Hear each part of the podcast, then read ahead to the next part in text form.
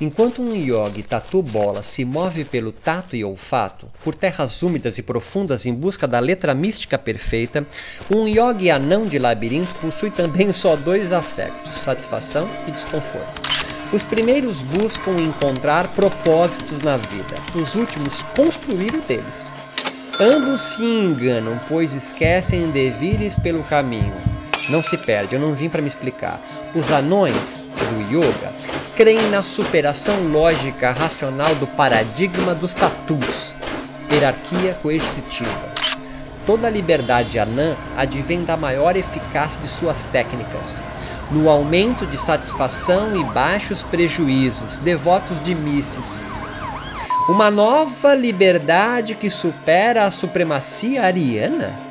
Solidários, escolhidos e agora competitivos. 1. Um, Promove-se o interesse por algo yógico não revelado ainda. 2. Surge agora uma necessidade que ninguém sabia desejar yogas úteis para cólica, resiliência, para dormir, para acordar mais cedo, romper a procrastinação, o grande mal que acomete os anões, um novo klecha deles. 3. Esta nova mercadoria yogica satisfaz todas as minhas angústias que não tinha antes dos anões chegarem. Não é mágico isso? Não, é fetiche.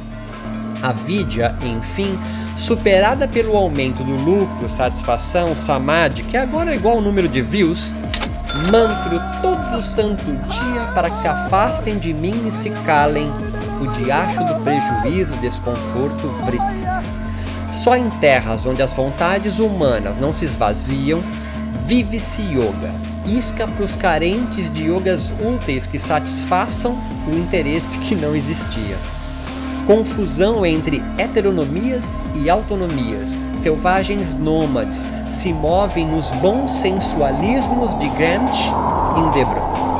Enquanto isso, vida plena se associa a lucro e menor desconforto. Momento presente com a atenção de 3 minutos do TikTok.